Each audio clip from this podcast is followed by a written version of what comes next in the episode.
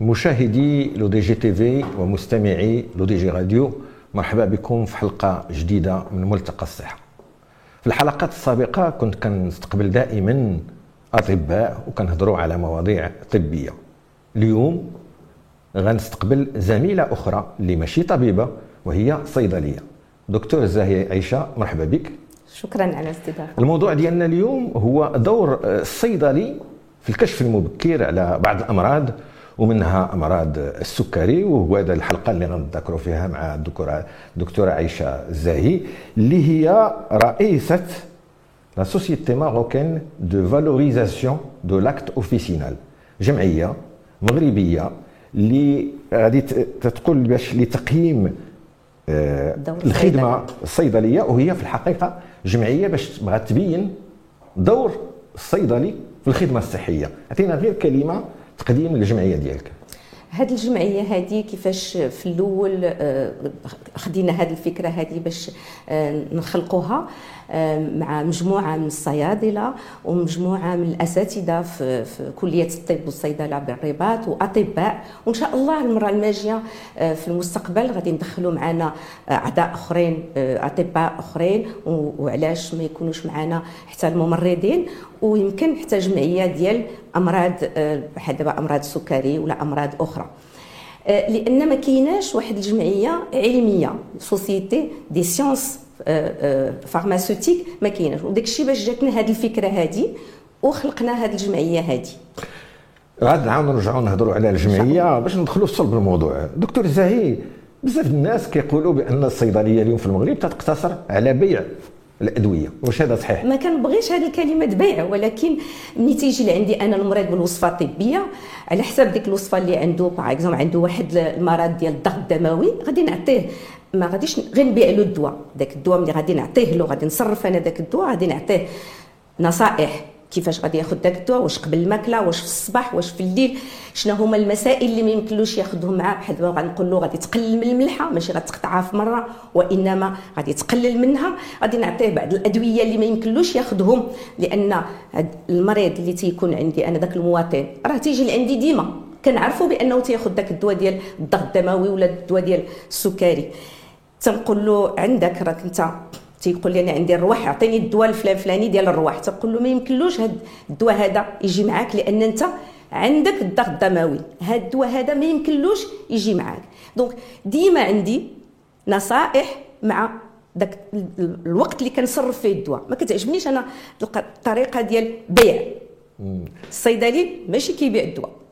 اذا الصيدلي الدور ديالو كيعطي نصائح كيشرح الطريقة ديال استعمال الدواء.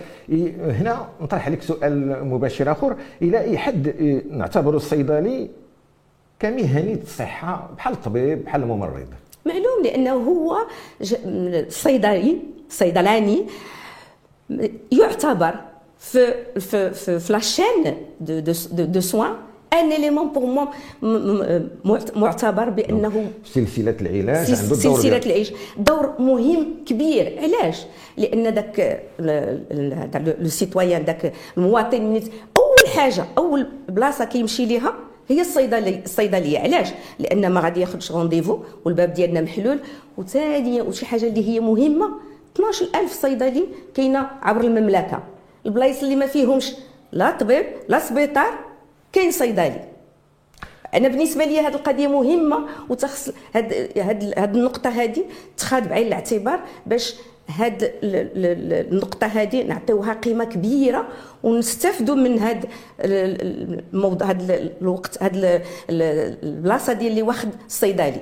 تيجي لعندنا أول حاجة تنسمعوا له شنو هو عنده المشكل إما غادي نعطيه شي حاجة باش هذا نخفف عليه ذاك المرض ديالو أو لا كنقول له سير لعند الطبيب. هذيك l'orientation داك سير عند الطبيب راه حتى هي بالنسبة ليا مهمة كثيره علاش؟ لأن ماشي كنخلعو وانما كنبهو كنقول له عندك. رجل عندي وقال لي بأن عنده مشكل في هذا في ودنو لأن كيسمع واحد الحس وديك الشيء. عبرت له la tension لقيتها بأنها طالعة. كنقول له الله يعطيك السر غتمشي لعند الطبيب. ماشي أنا درت ال diagnostic. أنا غير وجهته. هذا واضح. وهنا تأكد دكتور زاهي عائشة ما قالته l'Organisation mondiale de la santé المنظمة العالمية للصحة بأن الصيدلية هي نافذة صحية على المجتمع المغربي. 100% من الأشياء اللي كتقوموا بها دابا بطريقة منتظمة هذه ثلاثة أو أربعة سنوات كتقدموا كتنظموا حملات ل dépistage أو الكشف المبكر على السكري. على مرض ال diabète واللي آخره في 18 19 يناير إن شاء الله. شنو الخدمة اللي كتقدموا للمواطن في هذه الحملة هذه أنا بالنسبة لي آه، الصيدلي دايوغ مكتوبة عندنا في القانون 1704 بأن الصيدلاني آه، كيخصو يكون يمارس مع هاد هاد آه، الحملات الطبية يعني les campagnes sanitaires de prévention ولا de suivi يعني الكشف الوقاية أو لا نتبعو بالنسبة لي الكشف حاجة مهمة بزاف. علاش؟ لأن غادي في الوقت اللي ذاك المريض ما عارفش راسو. لأن خص واحد يعرف بأن من ناحية المرض السكري 2 مليون 700 mille.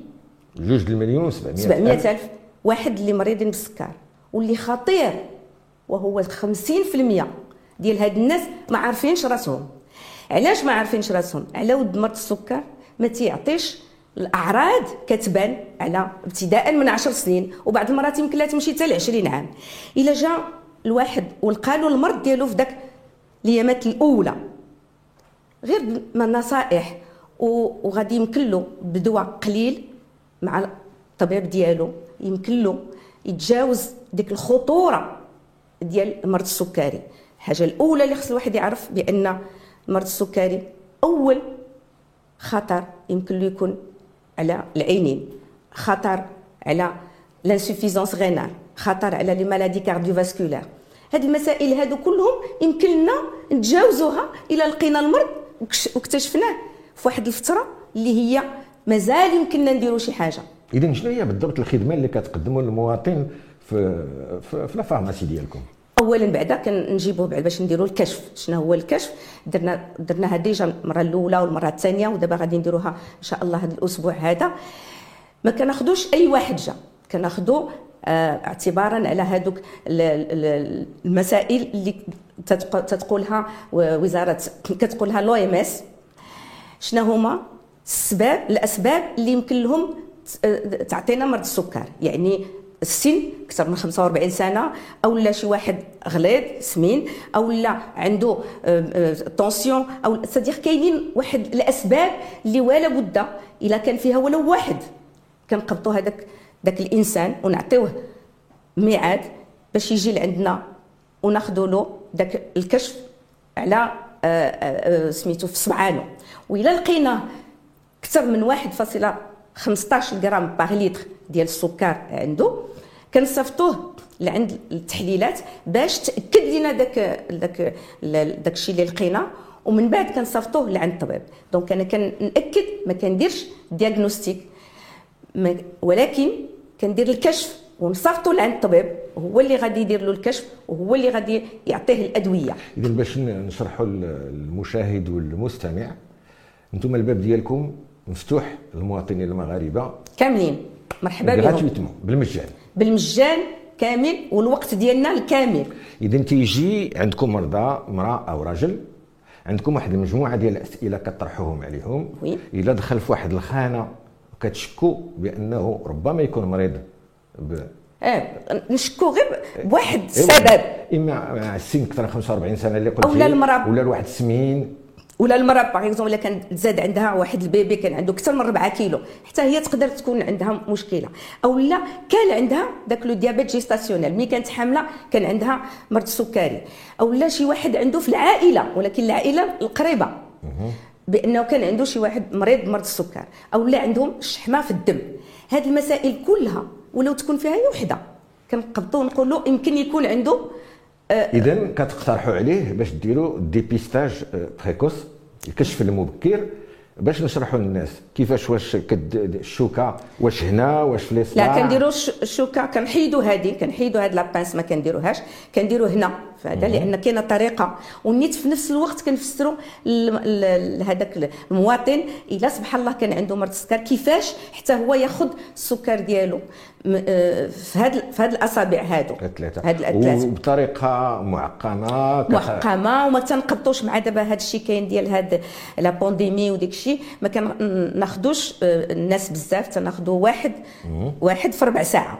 donc حتى كنعطيوه الوقت الكامل ويخرج ونعقمه وعاد ندخلوا هذا الإنسان باش نشرحوا حتى الإخوة والأطباء اللي كيشوفونا ولا les laborantins اصحاب المختبرات. العمل ديالكم أنتم غير توجهوا هذاك المريض بأن راه ربما عندك السكري. كتشوف عنده أكثر من 1.2 كتقول له سير للمختبر باش تأكد ولا بد. وسير عند الطبيب باش يعطيك العلاج. ولا بد. هذه ولا بد ومن بعد ولا بد هو غادي يرجع لعندنا.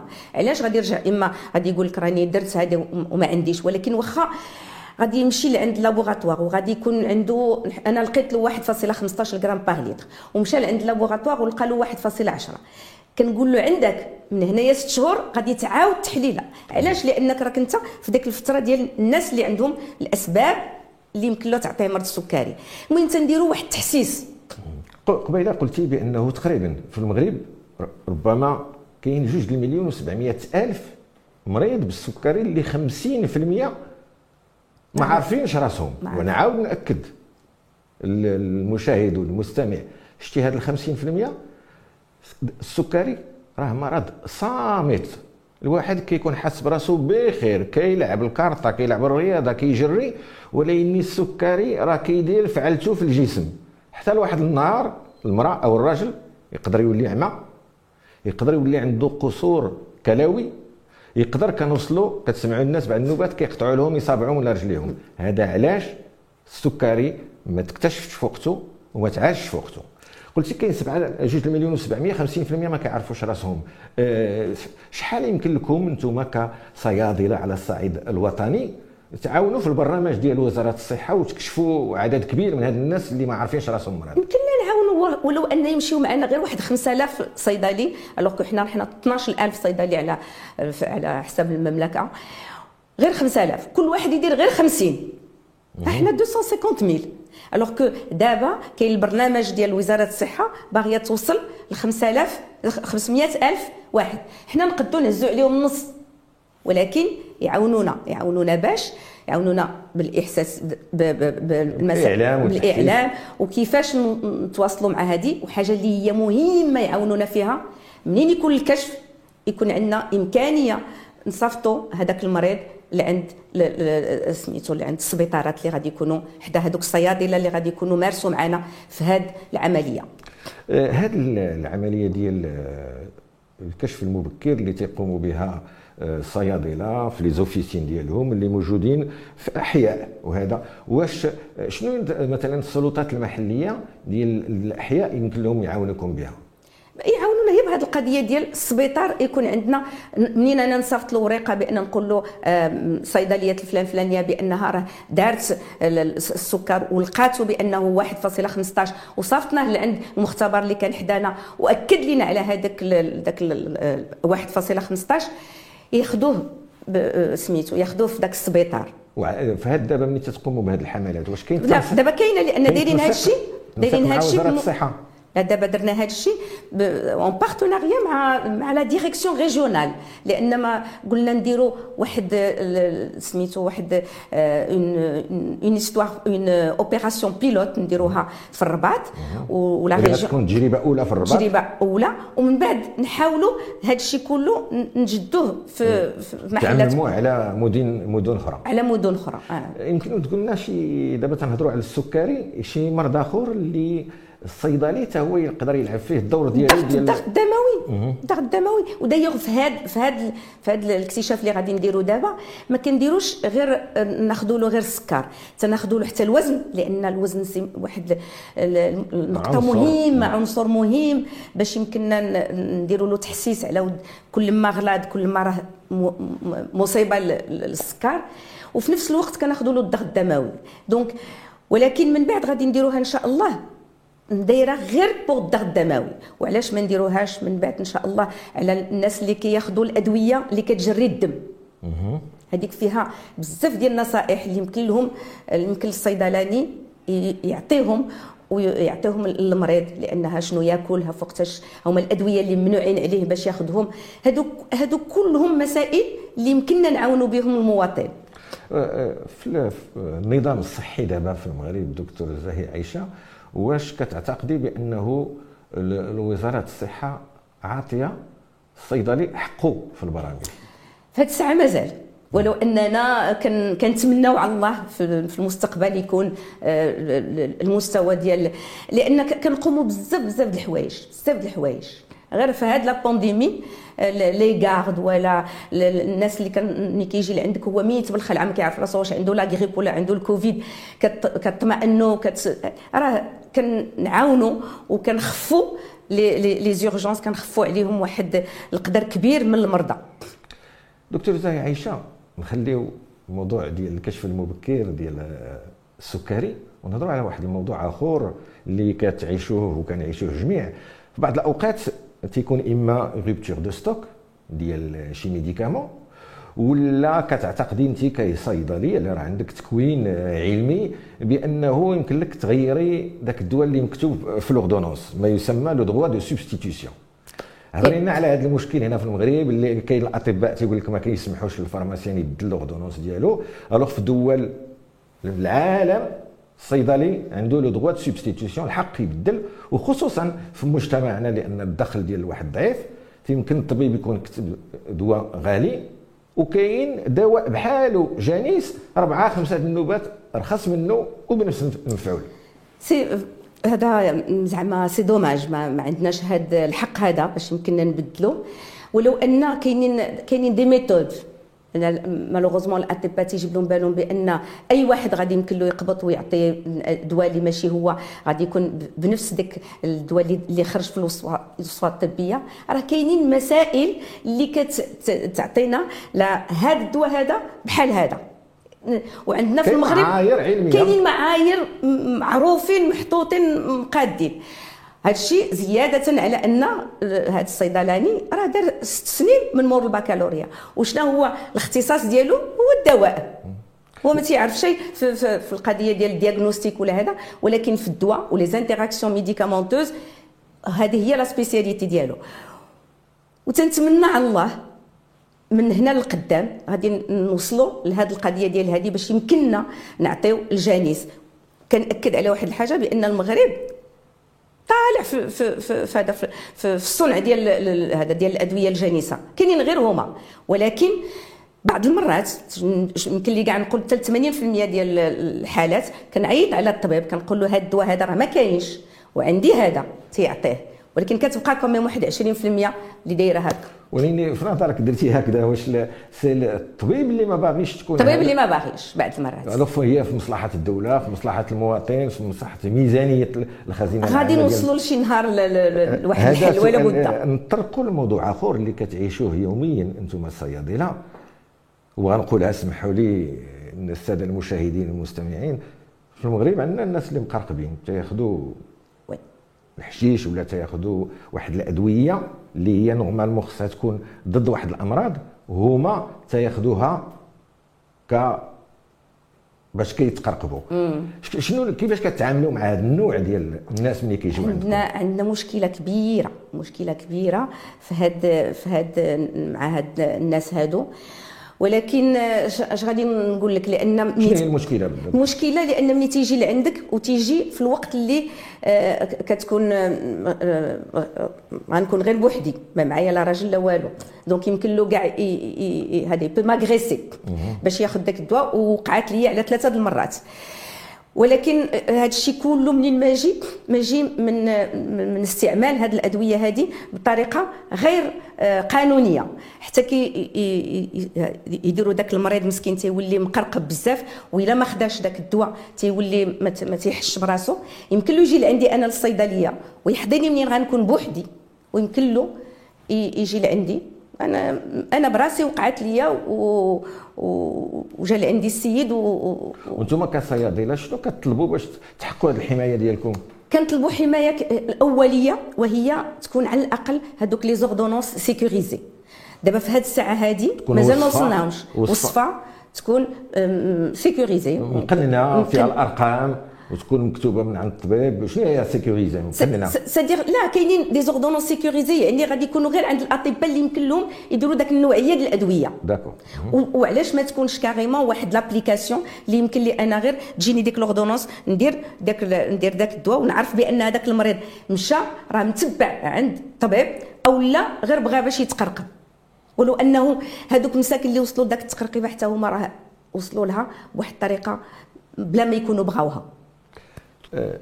دكتورة عائشة الزاهي في هذه الحملة للكشف المبكر على السكري غيجيو الناس عندكم للصيدلية باش يستافدوا بواحد التحليلة بسيطة. شنو هاد التحليلة اللي غديروا لهم؟ شنو غادي يستافدوا؟ d'accord. donc غادي نبداو بواحد القضية ننظفوا وأنا تنأكد على واحد الحاجة.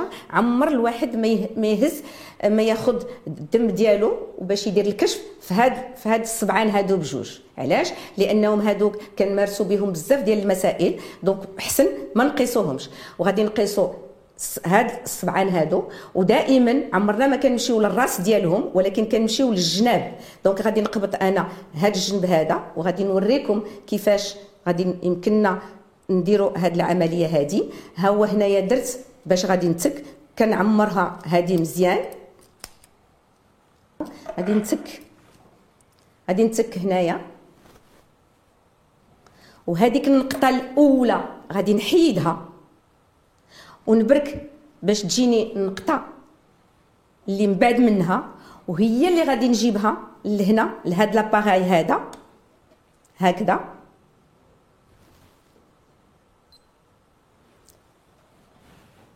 وهو غادي يعطيني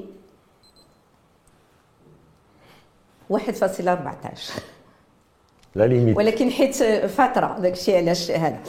donc أنا اللي كنأكد عليه وهو آه الطريقة ما ديرش l'alcool وما ديرش في هاد السبعان هادو pince في هاد la pince ما يكونش. نكونوا غير هنا في ثلاثة. وفي الجناب. هاد الشيء اللي بغيت نقول لكم شكرا. هاد الطريقة هذه اللي غادي تستافدوا منها في, الصيدلة. حتى نتوما يمكن لكم ديروها في البيت ديالكم. وهذه الطريقة اللي قدمت الدكتور عائشة الزاهي. نعاود نذكرها. تفاداو هاد الأصابع لانهم كنشتغلوا بهم بزاف. ها فين ديروا تجبدوا ديك النقيطة ديال الدم وفي الجناب ديال الأصابع ديالكم. كتنظفوا الصبع غير بالماء ماشي لا الكول. وكي قالت الدكتور عائشة الزاهي النقطة الأولى تحيدوها بالقطن. كتنتظروا النقطة الثانية وعاد كديروها في البوندوليت وديروها في لاباغي دكتورة عائشة الزاهي استدعيناك اليوم لأنه كتقوموا ببرنامج للكشف المبكر على السكري.